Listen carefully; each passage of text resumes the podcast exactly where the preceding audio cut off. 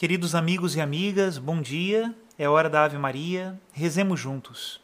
Em nome do Pai, do Filho e do Espírito Santo. Amém.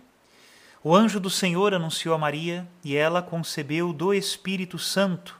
Ave Maria, cheia de graça, o Senhor é convosco.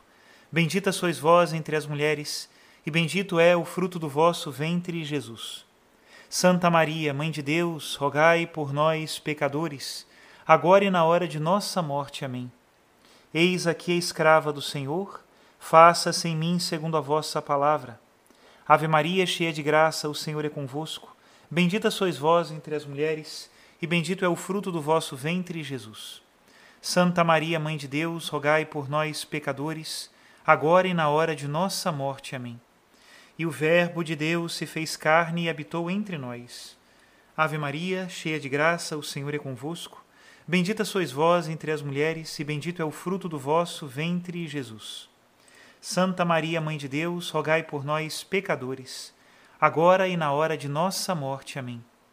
Rogai por nós, ó Santa Mãe de Deus para que sejamos dignos das promessas de Cristo. Oremos. Infundi, Senhor, em nossas almas a vossa graça. Nós vos suplicamos, para que nós que conhecemos pelo anúncio do anjo a encarnação de Jesus Cristo, vosso Filho e nosso Senhor, cheguemos por sua paixão e morte de cruz à glória da ressurreição da carne. Pelo mesmo Cristo nosso Senhor. Amém.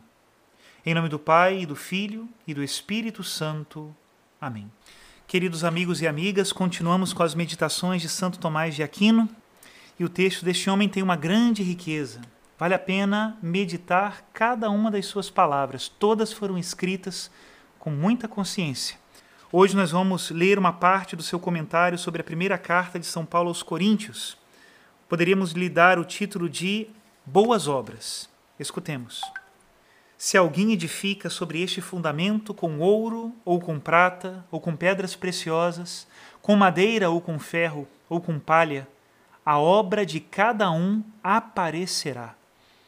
As obras a que o homem se confia em matéria espiritual e divina são comparadas ao ouro, à prata e a pedras preciosas, coisas sólidas, brilhantes e valiosas, mas o são de tal modo que o ouro simboliza aquelas coisas pelas quais o homem inclina-se ao próprio Deus pela contemplação e pelo amor.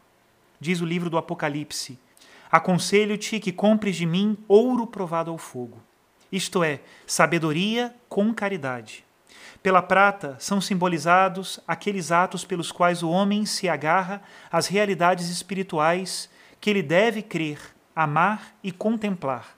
Assim, a glosa interpreta que a prata faz referência ao amor ao próximo. Pelas pedras preciosas devem-se entender as obras das diferentes virtudes com as quais a alma do homem é ornada. Por outro lado, aquelas atividades humanas por meio das quais o homem adquire bens materiais são comparadas à palha, que não tem valor, pois brilha, mas é facilmente queimada. Há, contudo, gradação nesse lixo descartável sendo algumas coisas mais estáveis do que outras, algumas mais facilmente consumíveis do que o resto. Os próprios homens, por exemplo, valem mais do que outras coisas materiais e se conservam por sucessão, daí serem comparados à madeira. A carne humana, no entanto, é facilmente corruptível pela doença e pela morte, e por isso é comparada ao feno. Tudo que é para a glória deste mundo rapidamente se reduz a nada por isso, se o compara à palha. Construir com ouro, prata e pedras preciosas é, portanto, construir sobre o fundamento da fé, algo relacionado à contemplação da sabedoria das coisas divinas, ao amor de Deus, ao seguimento dos santos, ao serviço do próximo e ao exercício das virtudes. Construir com madeira, feno e palha é construir de acordo com planos que não são mais que humanos pela conveniência do corpo e por vanglória exterior. De três maneiras pode acontecer que os homens se ocupem com coisas puramente humanas. Primeiro, pode ser que eles estabeleçam como fim último de suas vidas a satisfação de seus desejos corporais.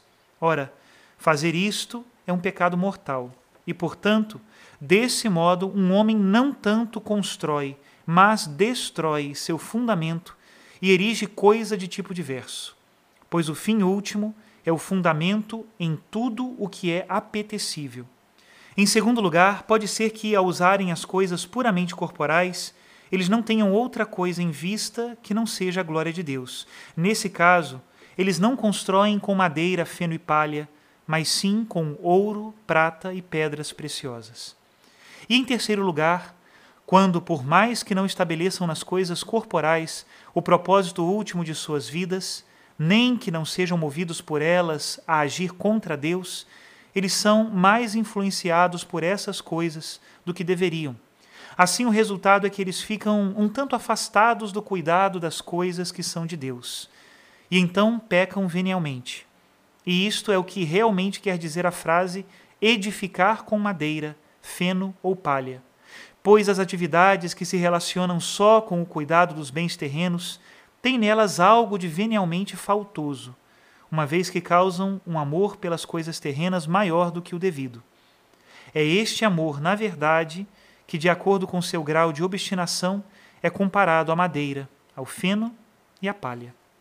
Até aqui a citação de Santo Tomás de Aquino, cuidemos bem com o que nós edificamos ou queremos edificar o reino de Deus, todas essas coisas serão provadas pelo fogo da caridade.